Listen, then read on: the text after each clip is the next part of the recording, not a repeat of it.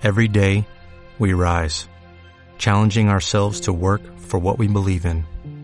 At U.S. Border Patrol, protecting our borders is more than a job, it's a calling. Agents answer the call, working together to keep our country and communities safe. If you're ready for a new mission, join U.S. Border Patrol and go beyond.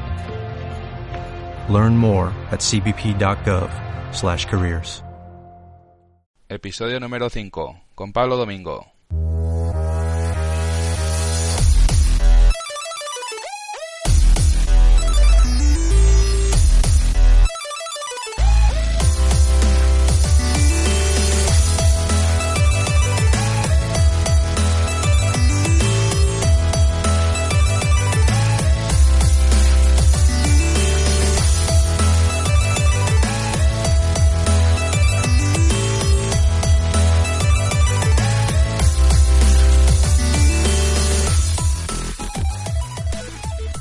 ¿Qué tal? ¿Cómo estáis? Aquí Daniel G de danielgguillem.com.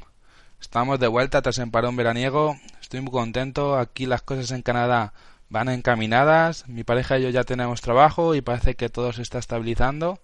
Así que espero poder volver a dar cañita al blog y al podcast y crear contenido útil y interesante para vosotros. Muchas gracias a todos por el apoyo, me ha servido de mucho para seguir adelante. Ya sabemos que no es fácil cuando uno cambia de país, pero bueno, se agradece. En el episodio de hoy tenemos a Pablo Domingo, Scrum Master y Agile Coach de King. Pablo es un profesional con un montón de años de experiencia y nos va a contar cómo se aplican las metodologías ágiles al desarrollo de videojuegos y de software en general. Estaros atentos porque va a dar muchísimo valor y además una biografía muy extensa para todos aquellos que queráis conocer más. Como siempre, si os ha gustado el podcast, podéis darle una valoración en iTunes o en iBox y lo agradeceré. Así llegaremos a más personas y más gente podrá conocer este tipo de contenido que creo que es muy útil para la comunidad. También deciros que revisando las estadísticas de iBox, los primeros cuatro capítulos de Game Staff han tenido alrededor de 1300 escuchas. Eso sin contar las escuchas que vienen de iTunes. Así que estoy muy contento porque al menos 700-800 personas han estado escuchando este podcast y es algo que me llena de orgullo y me hace seguir hacia adelante. Muchísimas gracias por estar ahí. Os dejo la entrevista con Pablo Domingo y espero que os guste.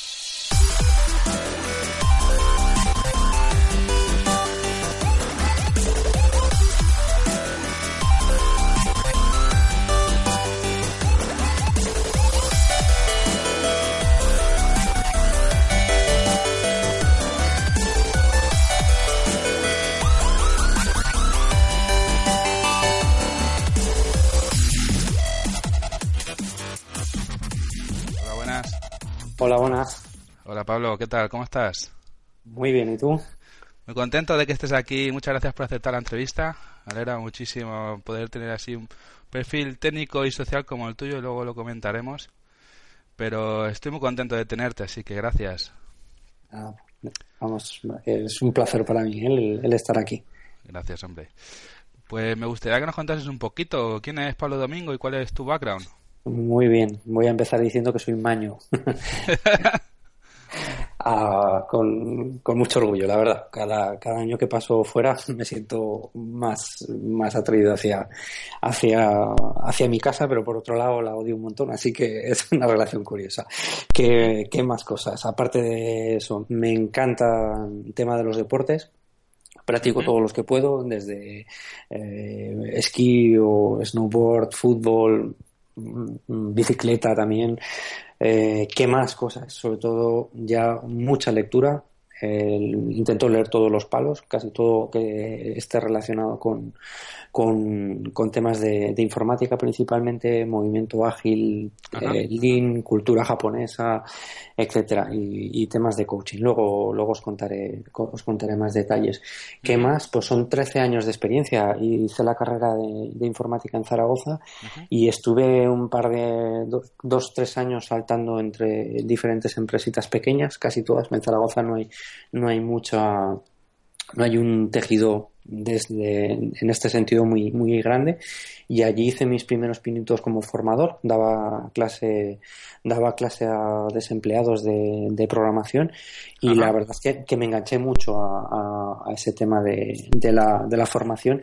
Y el perfil que estoy haciendo ahora me acerca también un poquito a esa, a esa parte. Ya no es solo gestión de proyectos, sino que, que bueno, también, también te, acerca un poco a, ayudar a los equipos a través de la, a través de la formación. Eh, sí, sí, sí. Sí, bueno, a ver, básicamente me, me moví a Madrid en 2006 si no recuerdo mal, y el, gran peso de la carrera lo he tenido en Airbus, la compañía de aeronáutica.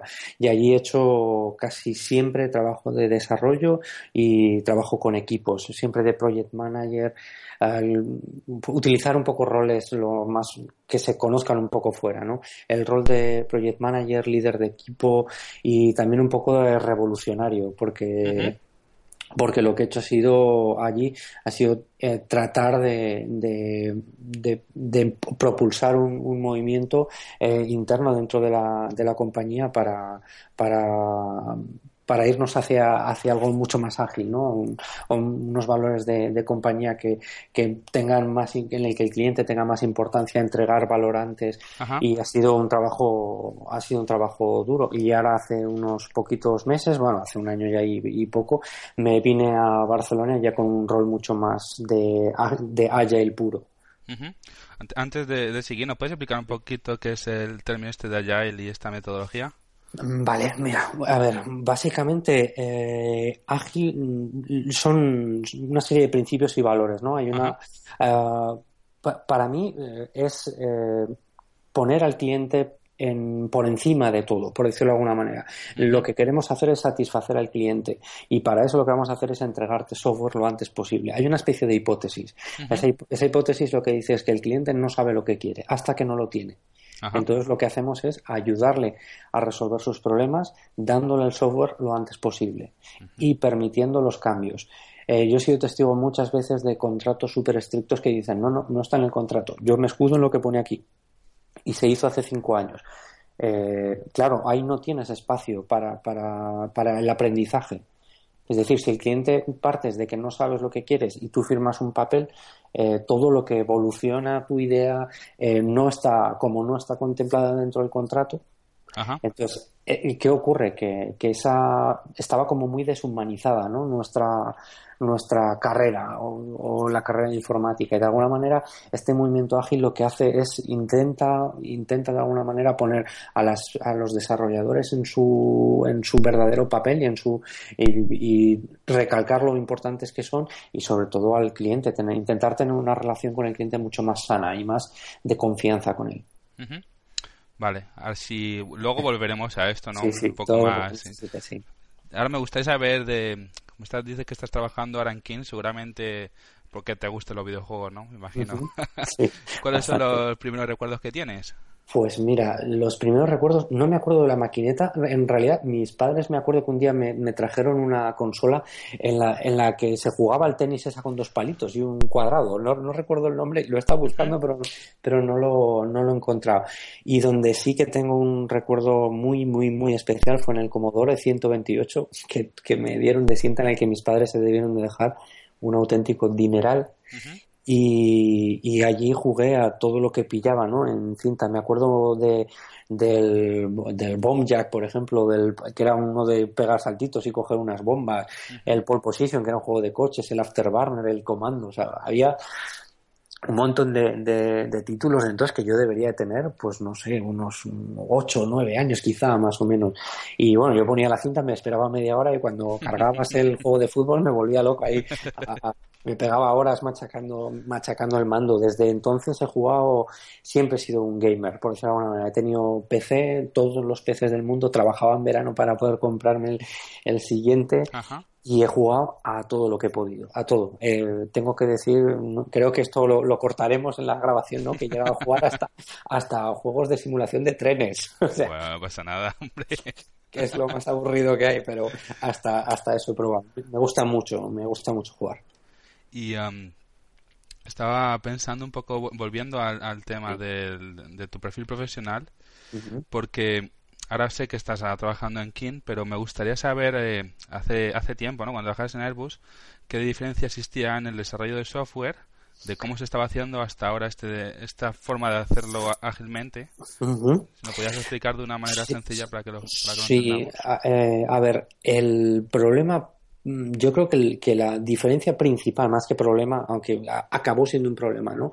Es que en el siglo XX lo que se buscaba era tener procesos repetitivos, ¿no? Era como construir una receta y esa receta es la que tenemos que seguir y siempre se hace así. ¿Qué ocurre? Que claro, eso había funcionado muy bien en manufactura, en producción, y se, claro, si eso ha funcionado muy bien, llevémoslo a otros sitios. Entonces, en ingeniería del software se hizo exactamente igual. Tú tenías una metodología que tenías que seguir en secuencia. Tú analizabas el, bueno, tú cogías, hacías una primera fase de, de eh, de recogida de requerimientos, después analizabas la solución, la diseñabas, después la desarrollabas, la testeabas y la entregabas al cliente. Eso podía ser un proyecto más o menos medio de un año, un año y medio. En ese año y medio el cliente no veía absolutamente nada. Tú tenías una secuencia de pasos. Y por supuesto, eh, si tú trabajabas en una de las áreas, era muy difícil que eh, pudieras trabajar o en colaboración con otras áreas. Precisamente porque existían unos hilos de conocimiento muy fuertes, ¿no? Unos departamentos aislados. Ajá, sí, sí, entiendo. Claro, entonces eh, esa, esa mentalidad que se tenía de manufactura se, se traslada al desarrollo software y eso lo que hizo, me parece que en el año 2009 creo que eran el setenta y pico por ciento de los proyectos no se entregaban en tiempo y se entregaban con sobrecostes. ¿no? O sea, que, que, era un poco el, el, cómo, cómo se hacía entonces cuando, cuando yo entré allí, era así. Era una, una metodología waterfall que se, que se, que se llama, en la cual lo peor de todo es que estaba mal interpretada. El, eh, originalmente el, señor que la, que, la, que la inventó dijo que esa metodología solo funcionaba cuando el problema es conocido, es decir, sé lo que quiero resolver ¿no?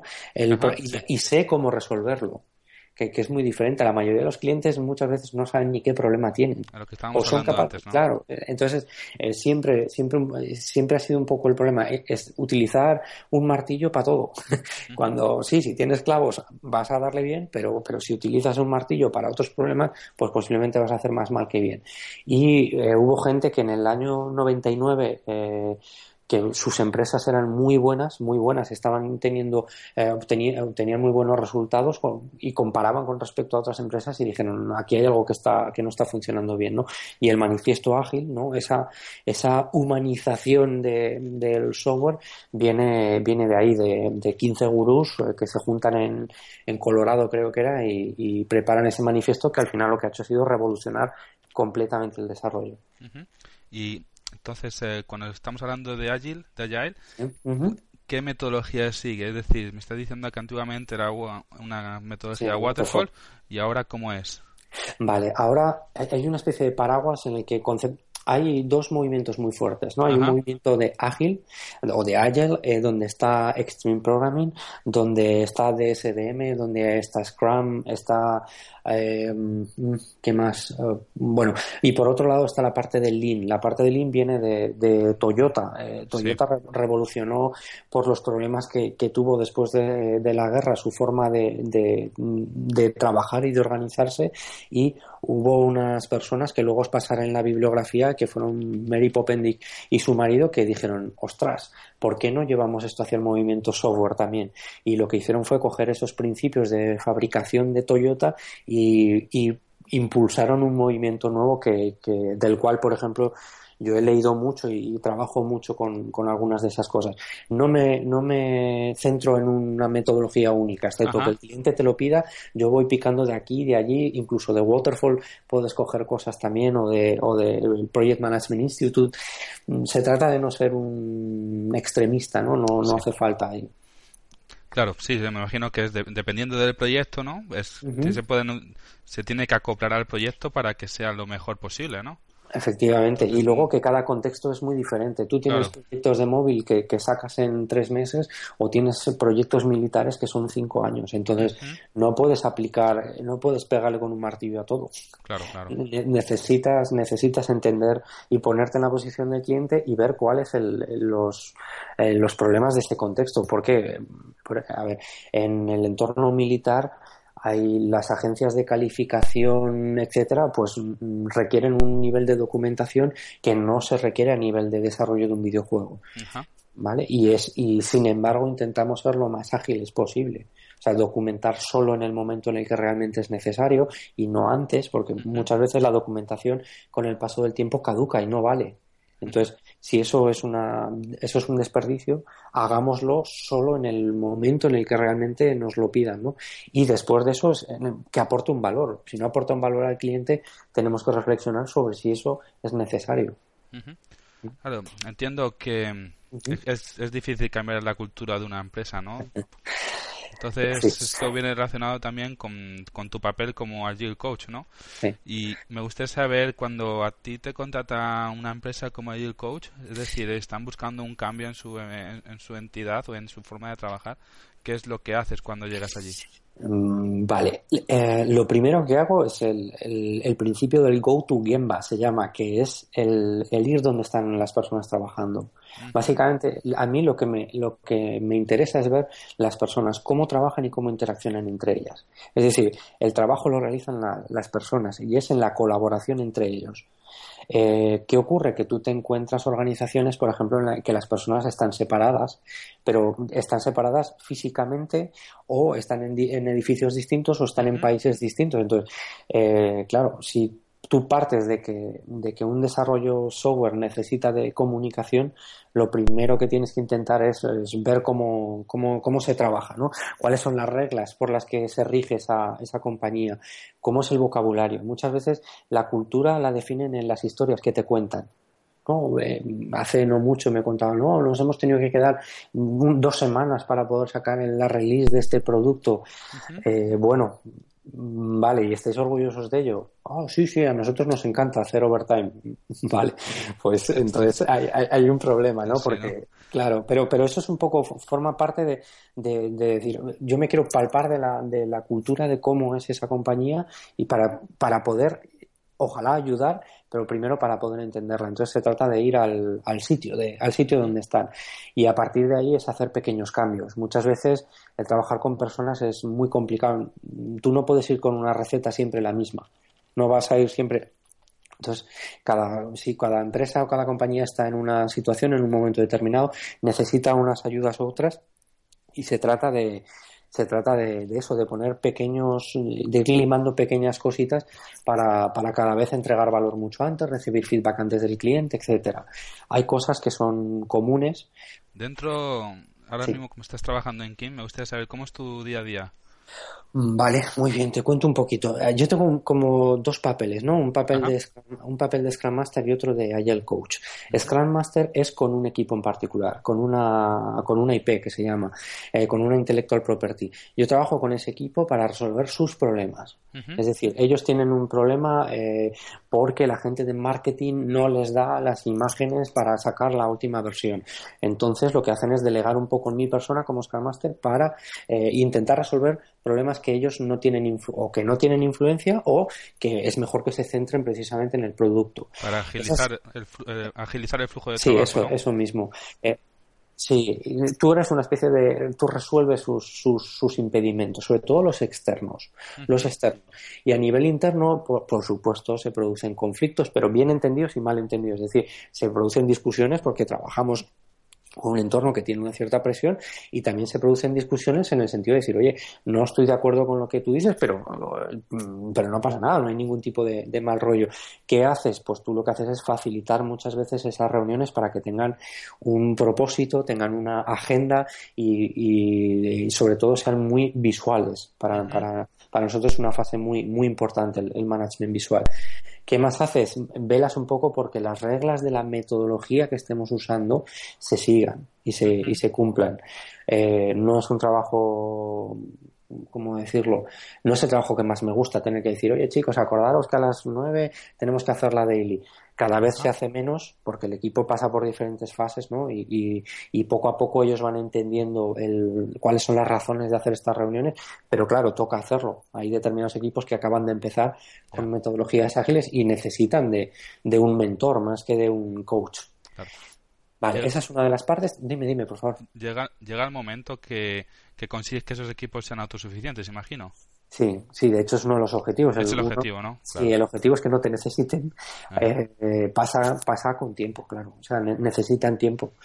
Y, y, que al final se, se consigue, de hecho. O sea, es, es una de las satisfacciones, ¿no? Sí, sí, sí, para mí es muy satisfactorio el, el, poder decir, mira, vamos a hacer una retrospectiva nosotros, que es una reunión en la que analizan cómo han trabajado las últimas dos semanas y, y que te vengan con unas acciones de mejora y dices, eh, oye, están muy bien pensadas. ¿Saldrán bien o no saldrán bien? No lo sabemos, pero por lo menos hay, un, hay una serie de mecanismos que ellos han utilizado para decir, mira, tengo una hipótesis que es esta del problema que, ha ocurrido y vamos a hacer esto. Y lo tomas como una especie de experimento científico. Y eso, eso es una buena señal de que el equipo está aprendiendo. ¿Verdad? Como cambiarles el framework donde trabajan, ¿no? Eh, de una manera psicológica, ¿no? Eh, sí, bueno, no es solo la, es una parte psicológica, es que yo creo que es aprendizaje a todos los niveles, es un aprendizaje técnico también, porque vienen, muchas veces se ha vendido la figura del cowboy, ¿no? Del tío que viene, desarrolla mientras se fuma un cigarro durante nueve horas, al ser posible por la noche, eh, no quiero hablar con nadie, y, y, bueno, a ver, esas figuras existen, claro, y, y son muy buenos pero el problema es que esas personas no trabajan solas. Y, muchas veces hay compañías que, que prefieren no contar con ellos, porque es muy difícil poder integrarlos en un grupo. Entonces, eh, por ejemplo, si se producen ese tipo de conflictos, a, a, a, esas personas hay que intentar traerlas, ¿no? O atraerlas hacia, hacia donde queremos que vaya la organización y si no, pues eh, tal día hizo un año. Muchas veces eh, estas decisiones, yo no, por supuesto, pero, pero hay que tomarlas, claro, si la, la organización tiene una serie de principios y valores y los principios es la comunicación eh, tiene que ser fluida y, tú no hablas, pues no todo el mundo vale para todas las organizaciones. Vale. Te he cortado, perdona. No, no, no, no, que va, que va. Y se une un poco, fíjate, se une un poco con la figura de Agile Coach. La figura de Agile Coach es como algo más eh, a nivel de organización. Por ejemplo, trabajar con marketing, trabajar con recursos humanos, con finanzas, con la capa de management. Pues es un poco de eso, el, hacer sesiones no sé, yo lo digo de Pepito Grillo, pero, pero en el fondo es cuando van a tomar una decisión, decimos, oye, ¿habéis visto o habéis pensado qué efectos puede tener en la motivación de las personas el poner esta regla? el poner que todos los eh, todas las personas tienen que venir de traje, que es una, una, cosa un poco estúpida, ¿no? Pero, pero claro, eh, imaginaros en, un entorno de videojuegos donde la motivación, la creatividad es, pues es, realmente es la sangre, ¿no? Que, que, que, recorre todo el que, recorre todo el cuerpo.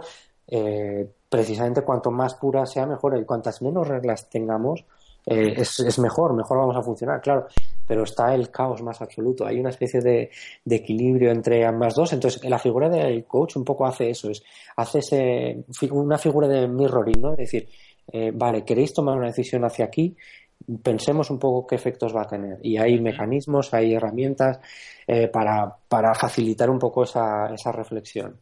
Qué bueno. Eso es un poco el, mi, mi día a día, es eh, trabajar muchas reuniones. No, es poco, ¿eh? No, no, tanto a nivel, tanto a nivel personal, porque haces mucho a nivel personal con, con, con gente, que, o, o si no, a nivel de equipo, sobre todo temas de retrospectivas, es, esas revisiones que se hacen cada dos o tres semanas en las que se miran cómo estamos trabajando, dónde queremos ir, redirigir un poco nuestro proceso, como a nivel de Agile Coach, a toda la organización. Allí tienes trabajo por un tubo. Cuando, ¿Cuáles son los problemas más comunes que te encuentras al intentar implantar?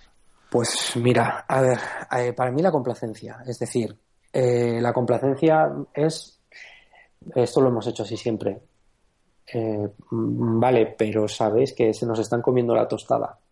Sí, pero hombre, siempre se ha hecho así. Entonces, como siempre se ha hecho así y nos ha ido bien hasta ahora, ya, pero si estamos aquí es precisamente porque, mm, porque estamos viendo que si no cambiamos absolutamente nada, es crear esa sensación de, de, que necesitamos cambiar. Y muchas veces tienes que utilizar técnicas un poco oscuras para, para, para disparar esa necesidad de cambio. Esa alerta, ¿no? De que sacar a la gente de la zona de confort de nuevo, ¿no? Efectivamente. Entonces, ¿cuál es el mayor problema? Realmente es ese. Ese es el problema. El, el, el, el decir, necesitamos, necesitamos cambiar. Y, es verdad, es que realmente hemos pasado de ser eh, muy, una especie de mercado muy local a ser un mercado global. Es decir, ahora mismo tú pones un, juego eh, eh, en el mercado y te lo están descargando 40 millones de personas y de ellas 30 son americanos. 30 millones de personas en Estados Unidos a las cuales nunca, hace 15 o 20 años, nunca hubiéramos tenido acceso a ellos. Entonces, ¿qué ocurre? Que en el momento en el que salga otra compañía que dé un pelotazo, que lo habrá, eh, tenemos que reaccionar. Y hay que reaccionar antes de que eso suceda. Pues claro, en el momento de más estrés, que, es cuando ya, ya hay algo en el mercado, lo difícil es precisamente crear la, crear la necesidad de cambio antes de que eso suceda. Claro, sí, sí, sí, Porque no tiene que aparecer un nuevo competidor. Tengo, tengo antes que estar, eh, tengo que ser, ¿cómo se dice? Adaptarme a los posibles cambios y tengo que intentar hacer que la gente se mueva en esa dirección mucho antes. Para mí, fundamentalmente, el problema es un problema cultural. La gente no está acostumbrada a eso. Todos los mensajes que hemos recibido desde la educación de los más pequeños es precisamente hacia, hacia eso, hacia la zona de confort, hacia... Me voy a volver un poco filosófico, pero, pero no, nos, no, nos, no nos preparan para, para adaptarnos a los cambios. Y hace 20 y 30 años no hacía falta y ahora sí. Sí. Entonces, sí, estoy de acuerdo. Bancos, eh, especialmente casi todo el sector público van a tener que poco a poco que, que darse cuenta, se van a dar cuenta y bueno, ya se están produciendo movimientos, ¿no? Hay un ejemplo muy, muy claro en los bancos, ahora mismo requieren un montón de figuras de este perfil porque tienen miedo de Google Wallet.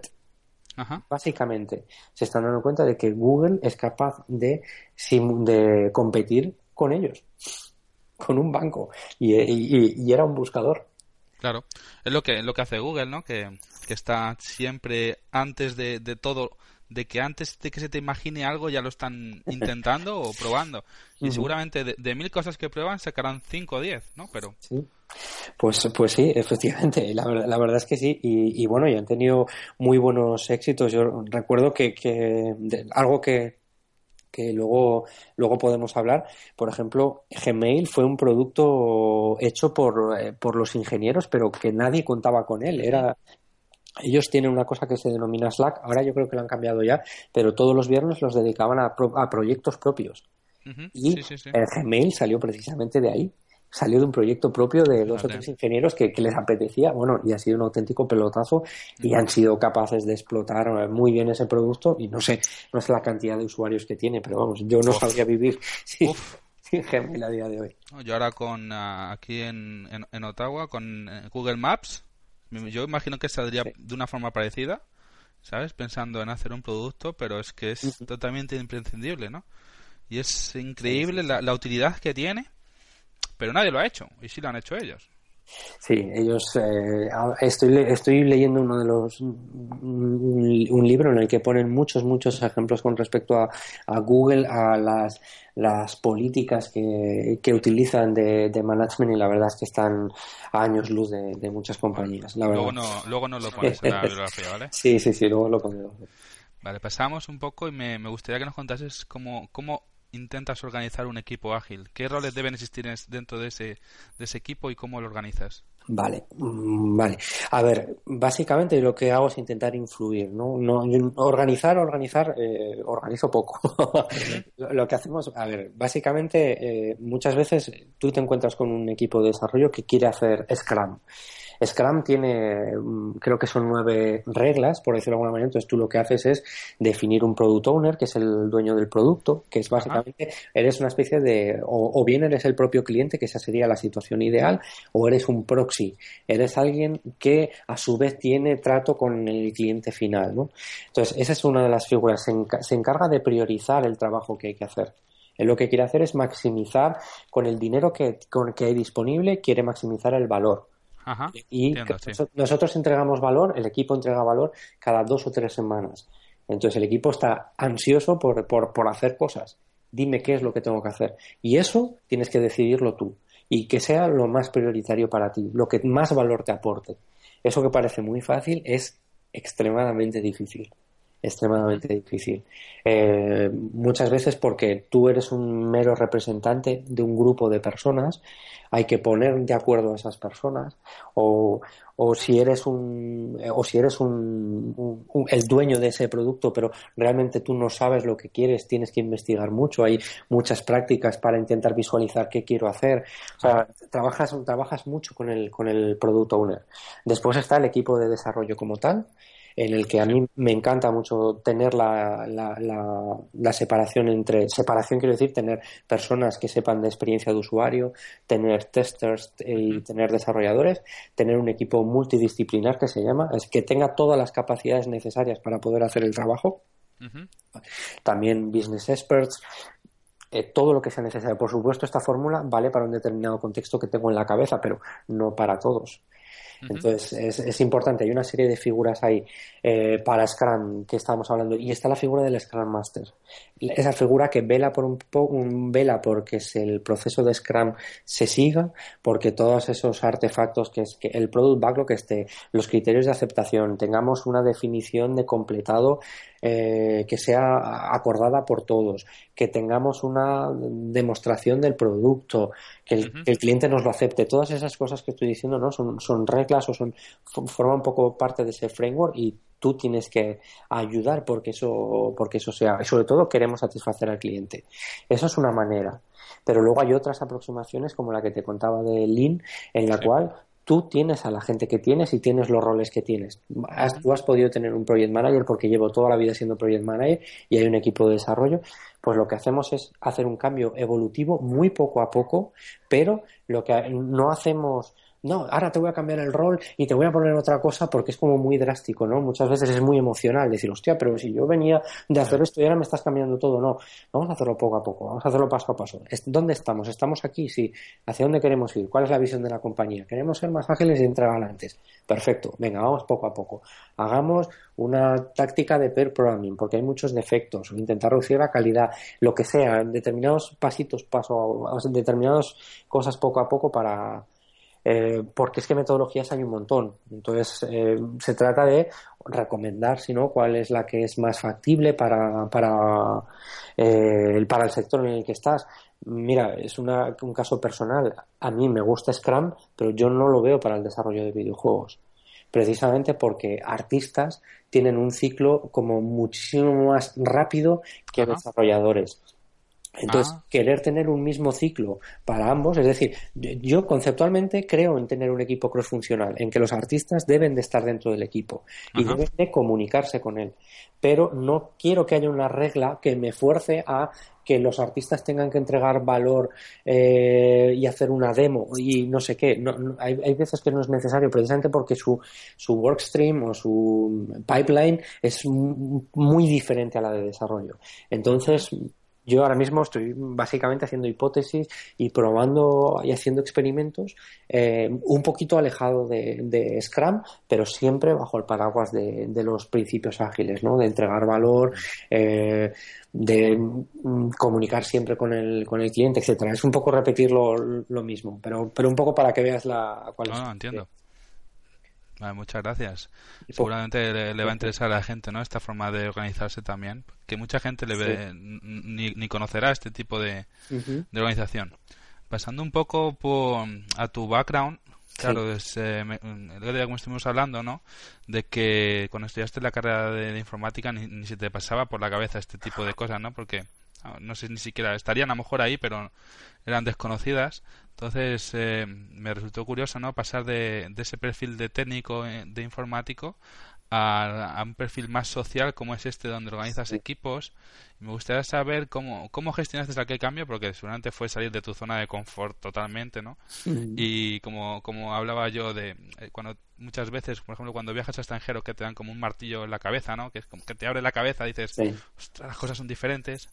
¿Cómo, fue aquel cambio y qué habilidades sociales y técnicas crees importantes en tu papel actual como Agile Coach? Mira, eh, básicamente, eh, bueno, yo no tenía ni idea de que esto existía hasta que un día, te lo, os lo, cuento muchas veces tal cual, eh, yo un día aparezco en, en, Madrid en una conferencia, que era, creo que fue la primera o la segunda de, de Ágil, de Agile en este caso, y me encontré con un señor que era Ángel Medinilla, que es un auténtico showman, que yo os recomiendo que veáis algún vídeo de YouTube de él, porque es yo creo que de los mejores referentes que tenemos en España. Y ese día yo me quedé prendado de él, porque me enamoré de él y de todo lo que dijo. O sea, era básicamente, no sé, me vendió, me vendió, porque tengo que decir, me, vendió, eh, no, no, te sabría, no te sabría decir, él, me vendió oro. Él, me decía, no, es que hay otro, hay de verdad, hay, existe otro camino, hay otra, otra cosa diferente. Eh, y a partir de ahí, ese, yo, me, yo recuerdo salir de allí hablando con mi compañero de trabajo y decir, tío, mañana mismo lo pongo en marcha, mañana. Y, él me decía, pero, pero Pablo, si no sabemos, ya sé que no sé, pero sé que lo que no quiero hacer es seguir haciendo lo que estoy haciendo ahora. Claro, en, aquella época estarías viendo todo el problema que existía en el desarrollo del software, ¿no? claro, pero, claro. Pero hay una frase que me encanta que, que es, eh, tú sabes lo que sabes, hay cosas que sabes que no sabes y hay cosas que no sabes que no sabes. Yo no sabía que había otra forma diferente. Es que cuando no sabes, no tienes ninguna otra opción. Entonces, como te han enseñado así, dices, vale, pues no lo puedo hacer mejor o peor, pero no sé hacerlo de otra manera. Es que no hay otra alternativa. Hasta que, claro, este, este señor me dio una alternativa diferente por un lado eh, hablo muy bien de él, por otro lo odio porque me he tenido que leer 60 o 70 libros y he salido de la zona de confort y el problema está en que quiero, algún día quiero volver a ella y no puedo, no, no puedo, hay cientos de miles de cosas que tienes que aprender. Aquí viene un poco esto, ¿cómo he gestionado el cambio? Con formación, investigar sobre coaching, sobre facilitación, psicología. Yo no tenía, vamos, nunca me hubiera planteado leerme el libro de Goleman de... de, emocional, ¿no? Efectivamente, de temas de metodología, de formación, de cómo dar clase, de, sí, de cómo enseñar los conceptos de forma que sean prácticos. Hace poco me leía otro libro de Lego, precisamente para poder facilitar reuniones con, con Lego, Play. Efectivamente, Lego lo probé, lo probé, es, increíble, ¿no? Efectivamente, pues para, para, para determinadas estrategias eh, o para determinadas reuniones vienen muy bien ese tipo de ese tipo de, de, mecánicas, ¿no? Efectivamente. Entonces, eh, claro, y más en desarrollo de videojuegos. Imaginaros la, potencia que puede tener si tú eres capaz de conectar Lego en el momento en el que quieras hacer una sesión de brainstorming sobre un concepto, una mecánica, lo, lo, que sea, tiene muchísimo potencial. Y luego la parte técnica que está ahí. Es decir, ahora mismo el trabajo es mucho más social por decirlo de alguna manera, mucho más humano, porque lo que queremos es cambiar el mundo, queremos que los desarrolladores dejen de ser esas personas explotadas queremos ayudar a las organizaciones a, a estar, vale, vas a hacer dinero, pero pero queremos también que tengas un efecto en la, en la sociedad, ¿no? A que, a que haya una causa noble por detrás. Entonces, es muy social, pero por supuesto hay que ayudar en la parte técnica, patrones de diseño, arquitectura, software, todo lo que va saliendo nuevo, tienes que estar un poco al día precisamente porque facilitas muchas veces, haces ejercicios que se llaman catas para que el equipo experimente con ello y diga, hostia, este, esta, esto de BDD está muy bien para resolver un problema de entonces, esas cosas tienes que, tienes que estar. Con lo cual, la zona de confort, yo lo de la palabra confort ya no sé ni lo que es. ok, yo lo que ha quedado claro. Eh, me gustaría comentarte, eh, cuando hace un par de meses estuve en GateLab en Barcelona, estuve escuchando las ponencias de Horacio Martos de Social Point y de Finn Boinoff de Sector Lab. Son dos estudios de más de 200 trabajadores de imagino un poco también como, como King, ¿no? Estudios muy grandes que están dedicados a sacar juegos en móviles. Y me, me, resultó muy curiosa que, que coincidía la, la organización de, la, de las empresas. Y es donde, si tiene a lo mejor 200 personas, eran unos 8 o 10 equipos que son autónomos totalmente para sacar un prototipo de videojuego y al final hacer como una especie de concurso y, que queden uno o dos y luego llevar a una producción para intentar conseguir un hit, ¿no? Es la me di cuenta también de la dificultad que tienen estas empresas cuando pegan un, pelotazo con un juego móvil de volver a repetirlo y me gustaría saber por ejemplo qué piensas de este tipo de organización, ¿no? ¿Cómo se hace en King? A ver, mm, por partes, vamos a ver. Eh, la innovación, ¿no? Que, al final lo que es lo que están buscando estas empresas, o bueno, todas las compañías buscan la innovación. La innovación lo llamamos innovación porque mola más que llamarlo supervivencia, pero al final lo que lo que buscan es, sobrevivir. Sí, sí. Entonces, eh, a mí personalmente está bien que por lo menos se haga. Es decir, que se esté intentando eh, mm, fomentar la innovación eh, teniendo 10 equipos o, teniendo 10 prototipos y de los cuales dos o tres se llevan a producción, etcétera, vale, es una, es una manera de hacerlo. Es una, es una manera, pero creo creo, y esto es bajo mi punto de vista, y por supuesto no es demostrable, simplemente es mi, es mi criterio, eh, creo que hace falta una innovación todavía más rápida. Es decir, eh, no llevar ni siquiera a producción. Y creo que la, la, clave para mí está en los user test, en hacer prototipos que que, sean incluso de papel o simplemente storyboards o mecánicas eh, lo más simples posible y entregarlas al cliente, lo, al cliente o, o, potencialmente a usuarios para que ellos te digan si eso es divertido o no es divertido.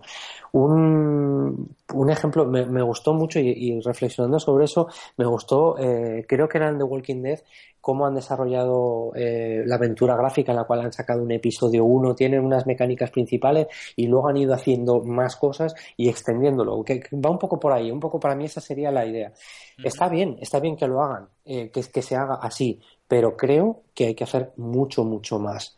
Porque, eh, porque la innovación se consigue con, conocimiento, ¿no? Con que la gente, la gente tenga skills suficientes para hacer ese trabajo. Entonces, esas organizaciones necesitan tener gente preparada. Para conseguir ese hit, hace falta tener gente preparada. Y la, pregunta que yo me hago, porque no, no, lo conozco y no estuve allí, es, vale, ¿cuál es el, cómo, cómo ayudáis a las personas a crecer? ¿Cómo ayudáis a las personas a coger conocimientos? Porque te hablo de conocimientos de desarrollo, como te estoy hablando de ayudarle a que sepan analizar una hipoteca, de verdad. O sea, claro, es, es no solo en tu área de expertise, que sí, que perfecto, tienes que ser de los mejores para, para ser, para poder explotar lo mejor posible ese motor 3D, pero también para otras cosas. Para, para otras cosas necesitas diversidad, necesitas que la gente esté motivada. Claro, si tú estás pidiendo motivación o sea, estás pidiendo innovación cuando a la vez eh, tienes a gente que trabaja de lunes a sábado, pues posiblemente no vas a conseguir, eh, no sé cuánto tiempo vas a poder sobrevivir, ¿no? O sea, es que está todo como muy relacionado. Son, son, vale, ¿quieres innovar? Sí pero es que la innovación lo que supone es eso, es tener un equipo que esté motivado, que sea creativo y para que sea creativo y, esté feliz necesita tener unas reglas dentro de la organización que le permitan eso. Y precisamente el entorno de los videojuegos ha sido siempre un entorno muy, muy clásico, muy de overtime, muy de tiene que estar tal día y si hace falta vamos a estar aquí fines de semana, con lo cual, de verdad que yo no estoy diciendo nada de esas dos organizaciones que no las conozco no, no, pero eso es de, es, la industria, ¿no? es Efectivamente, hablo más de la, de la industria. Entonces, eh, por recalcar un poco cómo lo hacemos en Kin, nosotros dedicamos una parte del tiempo precisamente a explotar eh, nuevas oportunidades nuevas oportunidades son ideas de gente que, por ejemplo, utilizamos tablones en las que la gente viene, pone su idea loca o ha dibujado eh, una rana y, a partir de ahí hay alguien que, coge esa idea y la, y la estira más para hacer un juego casual de una rana, yo qué sé, haciendo, haciendo malabares. Bueno. Eh, por ejemplo, esa es, una de las, esa es una de las maneras. Tenemos otra que también es muy importante y, y muy potente, eh, que es la de explotar juegos ya existentes. Es decir, es añadir nuevas mecánicas, nuevas features al, juego que, que, le sigan dando, que le sigan dando vida y le, y aparte porque normalmente suele ser más barato, mucho más barato, de hecho, que ponerte a desarrollar un, un prototipo nuevo. Entonces, está muy bien tener esa, esa, innovación porque hay que tenerla. Para tener esa innovación tienes que regar eh, con agua muchas cosas, muchas, tienes que, que yo siempre veo la, la, figura del manager como la de un jardinero, ¿no? Tú lo que tienes que hacer es eh, sembrar, sembrar eh, para, para que la gente que, que venga a tu compañía sea de la mejor, sea buena. Pero una vez que sabes que tienes gente buena, luego tienes que ayudarles y tienes que formar, formarlos, me refiero, o, o darles un espacio donde ellos se puedan formar. ¿Vale? Va, un poco por ahí. Entonces, ¿no? Sí, efectivamente. Y, sobre todo a nivel de management. Yo creo que, el, que los managers son, son muy, muy, muy responsables de, de del estado de felicidad de, de, las empresas de videojuegos. Entonces, hay que pensar muy, muy, muy bien cuáles esas reglas, esas reglas de comportamiento que defines. Eh, cuando decir, oye, no podemos entregar este juego y no vamos a hacer eh, horas extras, prefiero asumir perder dinero en este juego y, tener una buena organización, una organización saludable y tener innovación en el futuro. Es que con gente que está muy quemada es muy difícil. Claro. Entonces, ¿qué hacemos en Kim? Precisamente eso. Hay dos formas, ¿no? Eh, sobre todo trabajamos juegos que ya, ya están para terminar de exprimirlos eh, porque la gente ya está acostumbrada y, añadimos nuevas mecánicas y analizamos los datos, etcétera. Y por otro lado, pues dedicamos para nuevas oportunidades.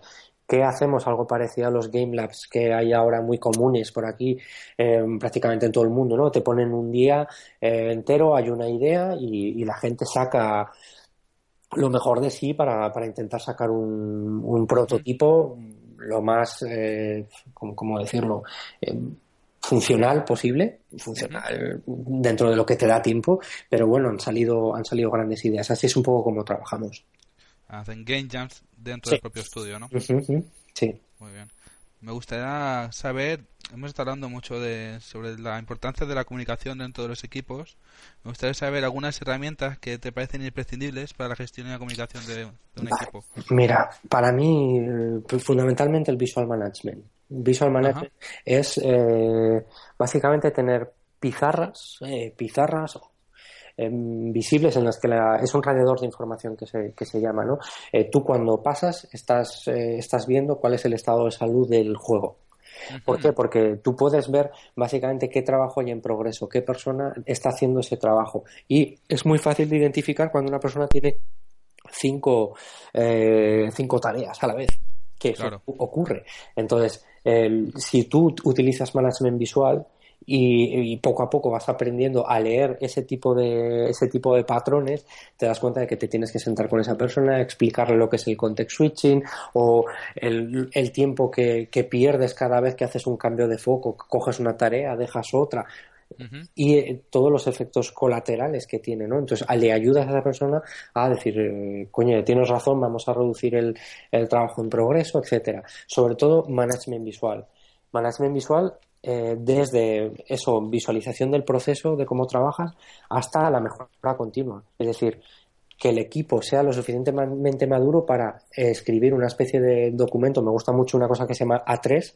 En ese reporte, es un reporte en A3, en la cual eh, se analiza el sprint anterior o, las iteraciones anteriores viendo e intentando buscar qué problemas se han repetido, eh, se han producido de forma repetida y cómo podemos intentar atajar esos problemas, ¿no? E intentar evitarlos. Entonces, es una especie de pensamiento sistémico y sistemático en el cual ayudas al equipo pasando por diferentes fases a, que, a que sea capaz de atacar el problema. Y hay un momento en el que ya no te necesitan.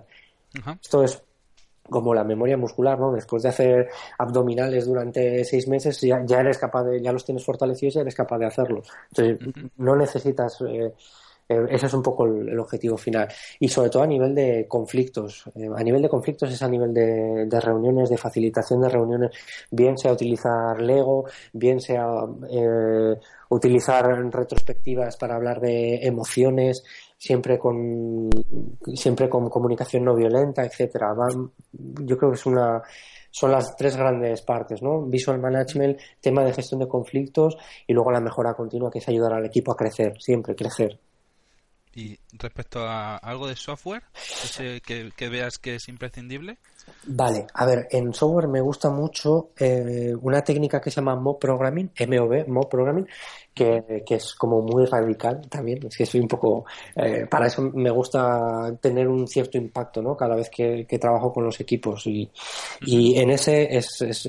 La verdad es que es muy buena, porque tienes un único teclado eh, bueno, en realidad puedes tener X, teclados, pero cada, tienes un solo proyector o dos proyectores, una sala de reunión en la que hay una persona que es el driver, que es la persona que escribe, y todo el resto del equipo son los navegantes. Y los navegantes le dicen al driver lo que tiene que escribir. Qué bueno, ¿no? Tienes a todo un equipo entero intentando resolver un único problema. Y lo que hacemos es iteraciones de 20 o 25 minutos en las cuales el driver cambia. Es decir, eh, los navegantes uno por uno van pasando por el puesto de, driver. Por supuesto, eh, a ver, no es la forma más eficiente de trabajar. Tú no puedes estar en modo programming durante una iteración o durante dos meses, pero sí que para que aquí viene un poco la fórmula. Para problemas muy complejos o para los comienzos, cuando empiezas a definir un poco cómo quieres trabajar o qué quieres hacer, cuanto más alineado esté el equipo, mejor. Entonces, utilizamos esas técnicas precisamente ahí. Esa es una de las menos conocidas y que tengo. Yo he conseguido muy, muy buenos resultados con ella. Qué bueno. Luego, luego lo pongo los, enlaces para que la gente lo vea. Venga, hecho. Pasando ya un poquito a las preguntas de, del final de la entrevista, me gustaría saber que ya nos has contado esta persona que te dio la charla, ¿cómo, cómo se llamaba? Sí, Ángel Medinilla. Ángel Medinilla. ¿Y algunos otros referentes que tengas en la industria? Sí, bueno, eh, eh, por ejemplo, Martin Fowler a nivel de a nivel de código, patrones de diseño, es eh, yo creo que es, no sé, es el gurú. O el Robert, Robert C. Martin también. Luego os, los, luego los mandaré si queréis por escrito porque os voy a pasar un poco bibliografía de cada uno de ellos. A nivel de Lean y de Agile está Ángel Medinilla está Jürgen Apelo, que es un, chico holandés que, a mí me tiene completamente alucinado.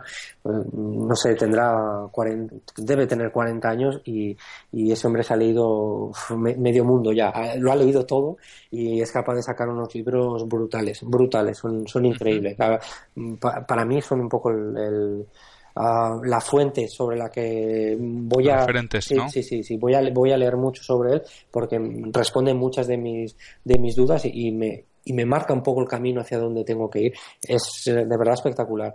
Popendick también me gusta mucho porque fue el que fueron los que tradujeron el movimiento Lean de manufactura hacia el software, también está muy bien y Jeff Patton es que hay un hay un montón pero cada uno en cada uno en su en su área la verdad es que hay mucho mucho valor. De verdad que es, es inagotable es lo bueno que tiene no que, que esta profesión es inagotable. A nivel de tecnología salen están continuamente saliendo y a nivel de metodologías y, conceptual es, es increíble. Hay muchísimo muchísimo trabajo ahí ¿Y bibliografía que nos pueda recomendar para gente que quiera si queréis, os la, un poco más? Os la mando por escrito por no leer, no daros los libros, ¿vale? Por no contaros que, es un, que es un rollete. Vale. Luego me gustaría saber, está ya un poco ya de cuáles son tus juegos recientes que te hayan gustado, que te hayan dejado impresionado. Vale, eh, básicamente no lo digo con mucho orgullo, pero soy jugador de Shot Up. me encanta el Battlefield, pero me encanta que sea terreno abierto por lo malo que soy, porque así me da, tiempo de matar más enemigos. Como, como tienes más espacio, porque en el, en el Call of Duty muero al minuto. Así que soy mucho, mucho, mucho de Battlefield. ¿Qué más me gusta? Me gustan mucho los simuladores de coches, me encantan. Y, de hecho, cuanto más difíciles son, mejor, hasta el punto que no he llegado a dar una vuelta al Montmeló porque pero pero pero bueno es eh, aún así me enganchan no, no sé no sé muy bien porque qué. Más actualmente he jugado mucho a los juegos a todos los Batman me han realmente impresionado excepto el último que ha tenido muchos problemas de hecho empecé han tenido que cancelar bueno no cancelarlos cancelaron la venta y de PC sí porque habían hecho un port allí muy mal hecho Entonces, pero vamos, toda la saga de Batman. Los GTA también me gustan. Eh, los Skyrim, me canso antes, pero, pero bueno, realmente juego, pero lo que más es al Battlefield. Shoten Ups es lo que es lo que Battlefield 4 Sí, sí, pero bueno, eh, más de 400 horas jugadas al Battlefield, te digo Así que muchas, pero Wolfenstein también, eh, últimos PlayStation 4, que es la que tengo ahora, porque antes tenía la Xbox, la 360. El Last of Us me encantó también ese juego. Uncharted también los he probado. Muy bueno, yo creo que esos grandes hits eh, prácticamente los he probado casi todos, todos, sí. Ya te viene la pregunta bonus. Usted sabe, Pablo, para ti, ¿qué es para ti el éxito? Uf, Pregunta difícil esta, ¿eh? A ver, para mí el reconocimiento, básicamente. El reconocimiento es que, venga alguien en, eh, y te llame por teléfono para decir, mira, hay un tema en esta compañía, ¿tú qué harías? ¿No? Que de alguna forma te, reconozcan ese esfuerzo que, que haces dedico incontables, incontables horas a, investigar y a, y a, leer y a estudiar sobre, sobre metodologías ágiles.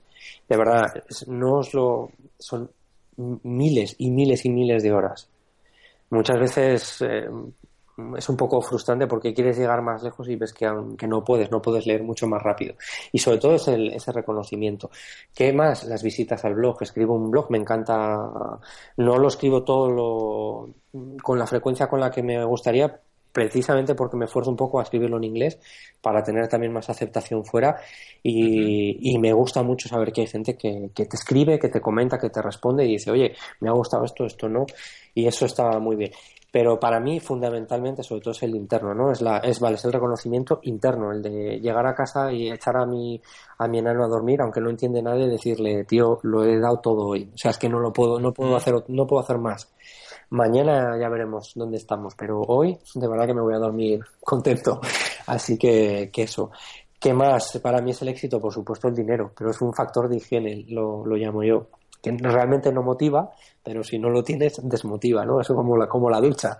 Así que, que eso. Y me gusta mucho, mucho, me motiva mucho el, el hecho de, poder dar conferencias en, en, principalmente en España todavía no, no me atrevo a, a, salir a salir fuera no por el tema del inglés simplemente porque porque muchas veces tienes que costearte tú todos los traslados y, claro, pues con, familia muchas veces es, es, difícil. Pero bueno, sobre todo ese reconocimiento, que reconocimiento tanto interno, tanto interno y, emocional mío, ¿no? Como el de la gente y los colegas de, de de la colegas profesionales, la comunidad, etcétera, poder ayudar muchas veces ayudo en, en, en, Madrid no tanto, pero en Barcelona, por ejemplo, eh, hemos hecho charlas gratis de, temas que he estado investigando que, que, considero que la gente tiene que saber, ¿no? Hay una frase que me gusta mucho que dicen que el, que el compartir es, aprender, ¿no? Y, entonces aprendo mucho, aprendo mucho precisamente enseñando, porque la gente te hace preguntas que, que dices, leñe, así que es, por ahí van los tiros. Es... Muy bien. Bueno, Pablo, pues muchas gracias. ¿Y eh, nos puedes decir dónde te podemos encontrar? Pues, a ver, en Twitter me podéis encontrar en Pableras con V y sobre todo en LinkedIn también, eh, Pablo Domingo. Y en el blog es becomingagile.wordpress.com. Vale. Ya, luego, sí, sí, luego os lo, os lo mando. Así que nada, un verdadero placer el, estar aquí y bueno, espero que os haya, que os haya gustado. Muchas gracias, Pablo. Nos vemos. Venga, un saludo. Adiós.